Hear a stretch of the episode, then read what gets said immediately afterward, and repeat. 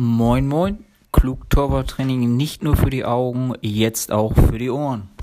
Viel Spaß dabei. Hallo und Moin Moin aus Bremen. Heute mit Teil 2 zum Thema Macht Aufwärmen für den Torwart Sinn oder welchen Sinn hat es überhaupt?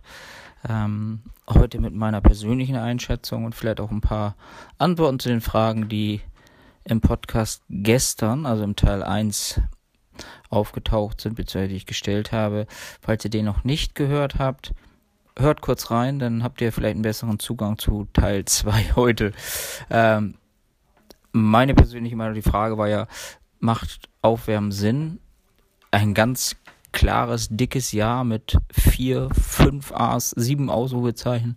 Es ist einfach sinnvoll und es ist auch notwendig für den Torwart, richtiges und das unterstrichen drei Ausrufezeichen aufwärmen für den Keeper anzubieten beziehungsweise mit ihm zusammen zu machen.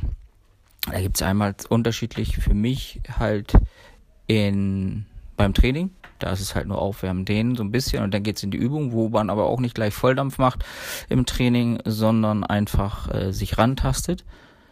Und dann halt vorm Spiel. Vorm Spiel hat für mich mehrere Faktoren, die da wichtig sind. Es ist zum einen halt klar, warm werden, auf Touren kommen, den Fokus finden und zum anderen definitiv die Sicherheit erlangen. Also das äh, folgt auch oder beziehungsweise daraus folgt halt auch meiner Meinung nach, meine Meinung ist nicht die Allwissende. Ähm, aber ich habe so ein paar Erfahrungswerte, die ich halt festgestellt habe, äh, macht es nicht Sinn, das Torwarttraining vor dem Spiel beziehungsweise das Aufwärmprogramm jedes Mal abzuändern. Da sollte schon eine gewisse Struktur drin sein und auch ein fester Ablauf, so selbst wenn der Torwarttrainer mal nicht da ist und es tatsächlich nicht der Ersatztorhüter, wenn man zwei Torhüter hat, machen kann, sondern halt ein Fremder, in Anführungszeichen, dass das halt den Stammkeeper nicht irritiert. Das ist für mich mega, mega wichtig. Ähm, daher ist das auch fixiert, das Aufwärmen in einer PDF, ähm, wo jeder ran kann und das nacharbeiten kann, denn halt, dass der Keeper halt da halt seine Sicherheit erlangt wie gesagt, für mich wichtig die Sicherheit, dadurch auch den Fokus aufs Spiel und auch zu, zu, zeigen, hey, ich bin ein mega geiler Keeper und heute geht kein Ball an mir vorbei. Also halt auch ums ins Spiel zu kommen. Und daher ist auch der zeitliche Ablauf relativ wichtig.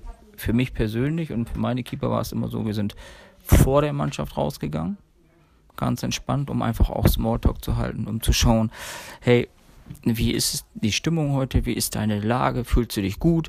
Hast du ein paar Wehwehchen? Müssen wir da noch drauf eingehen? Das ist, denke ich, ganz wichtig. Und dann langsam reinzukommen, um dann das Programm nicht abzuarbeiten, sondern fokussiert durchzuarbeiten, würde ich es eher nennen. Ähm, ja, und äh, auch da spielt der Ersatzkeeper halt eine wichtige Rolle, dass er nicht nur spielt und daddelt, sondern kann ja auch sein, dass sich der Hauptkeeper oder die vermeintliche Nummer 1 im Training oder im Aufwärmen verletzt. Da muss der Ersatzkeeper topfit sein. Das ist so dieses Ding. Und auch beim Abschluss schießen, sag ich mal, das ist ja immer gerade in unteren Klassen sehr, sehr begehrt, dass da nochmal 10, 15, 20, 30 Schüsse aufs Tor kommen. Habe ich auch meine persönliche Meinung zu. Ähm, ist für mich auch wichtig, dass die letzten fünf, sechs, sieben Schüsse nicht der Hauptkeeper macht, sondern der dann schon in der Kabine verschwunden ist, um sich A umzuziehen und B komplett zu fokussieren aufs Spiel und dann halt einen Gast zu geben im Spiel und gleich zu 110 Prozent da zu sein. Und ähm, wichtig bei dieser Routine für mich halt auch, dass man keine Energie auf Nebenkriegsschauplätze ver verwendet, beziehungsweise keine Energie sagt, oh, was mache ich heute für ein Programm, sondern man hat sein Programm und kann die Energie komplett da rein und aufs Spiel richten. Ganz, ganz wichtig. Ja, und dann sagt man, oh, wir haben ja keinen Torwarttrainer. Naja, auch da ist es auch in unteren Klassen machbar, vernünftiges Aufwärmen zu strukturieren und halt ähm, für mich Aufwärmprogramm ist kein Hexenwerk und kann jeder lernen und wenn man sich da ein bisschen mit beschäftigt, auch als normaler Trainer kann man mit dem Torwart zusammen halt ein vernünftiges Aufwärmprogramm ausarbeiten, wobei ich ganz klar auch sage, es sollte auf den einzelnen Keeper zugeschnitten sein. Wenn man eine klare Nummer 1 hat, muss es auf den. Das heißt also, der hat vielleicht ein, zwei Übungen da drin, die der Ersatzkeeper, wenn der die Nummer 1 werden würde, halt nicht da drin hat. Das ist auch ganz wichtig. Und ähm, selbst wenn es in den unteren Ligen immer ein Feldspieler oder Ersatzspieler macht, sollte es nicht immer ein anderer sein. Das hat zum einen damit zu tun, dass sich der Keeper immer auf einen neuen einstellen muss, der mit ihm das Aufwärmen macht. Nicht schön und für mich eine ganz klare auch Wertschätzung des Trainers dem Torwart gegenüber. Wertschätzung ist das A und O eines Keepers gegenüber, wenn man weiß, wie so ein Keeper tickt.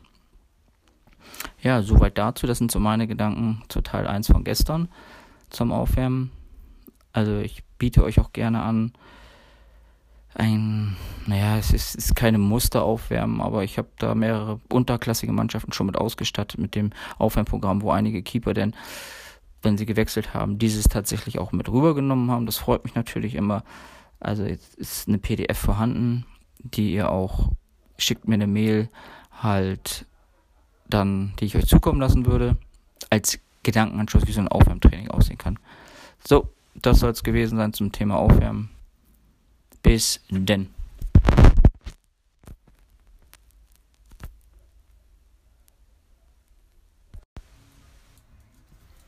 So, das war's schon wieder mit Klugdauertraining. Wenn es euch gefallen hat, kommentiert es, liked es, teilt es, was auch immer. Oder freut euch und gebt es weiter. Bis denn.